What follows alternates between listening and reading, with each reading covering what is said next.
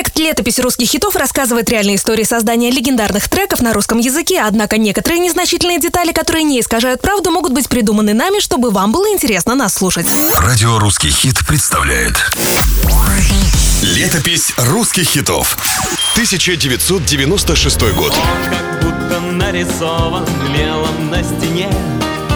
Этот город самый лучший город Благодаря этим строчкам группа «Браво» с 96 года является одним из самых желанных коллективов на любом дне города. Но до выхода альбома на перекрестках весны, куда вошел этот трек, музыканты были в шаге от полного забвения.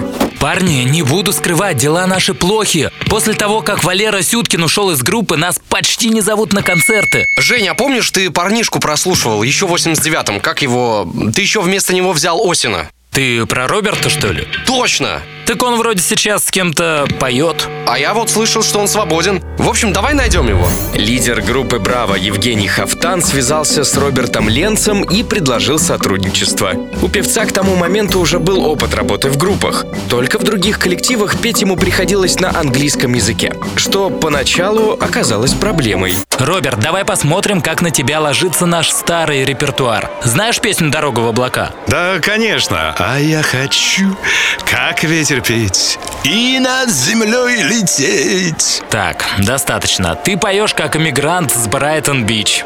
Придется тебе вспоминать, как петь русский текст по-русски, без лишней этой вот твоей манерности. Евгений сразу понял, под нового солиста нужно делать новый альбом. Хафтан начал искать автора, который бы привнес свежее дыхание в их творчество. Жень, у меня тут знакомый один есть. Талантливый парнишка и тексты сам пишет. Хм, и как зовут? Валерка Жуков. Ну, таланты всегда нужны. Приводи его к нам в студию. Вы, кстати, этого Валеру Жукова тоже знаете. Не верите? А так.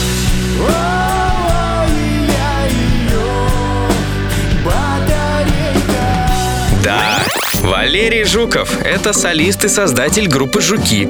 И именно он написал слова, в том числе для песни «Этот город». А Евгений Хафтан отвечал за музыку. И ему тогда так хотелось экспериментов, что это чуть не довело до раскола в группе. Парни, я придумал. Нам обязательно нужно вставить звук игры банджо. Женя, а может еще губную гармошку вставим? Мы вообще-то рок-н-ролл играем, если что. Здесь никакого банджа вообще быть не может. Но Евгений настоял на своем. И получилось круто. Это впоследствии признали и все участники коллектива.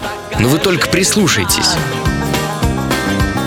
Имя нового солиста публике огласили только когда была завершена работа над этой и другими песнями из альбома «На перекрестках весны». Но вместо восторженных отзывов фанаты шептались о другом. Нин, ну как тебе пластинка? Да муть какая-то, без Валерочки Сюткина уже не то. Точно! Поэтому вспомним старые времена. Да!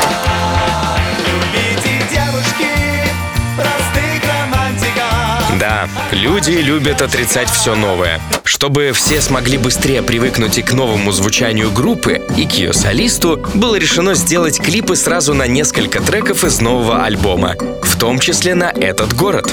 Режиссер видео хотел добиться простоты, поэтому снимал на советскую, непрофессиональную камеру. Парни, смотрите, от вас особо ничего не требуется.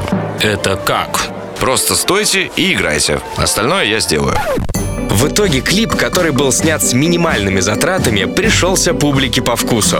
К слову, в ролике засветился тогда еще никому неизвестный, а ныне звезда отечественного кинематографа Максим Аверин.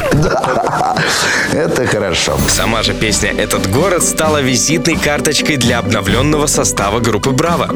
И по заверению лидера коллектива, этот русский хит не про Москву, вопреки домыслам многих, а про дорогой сердцу город, который у каждого свой. Этот город самый лучший город на земле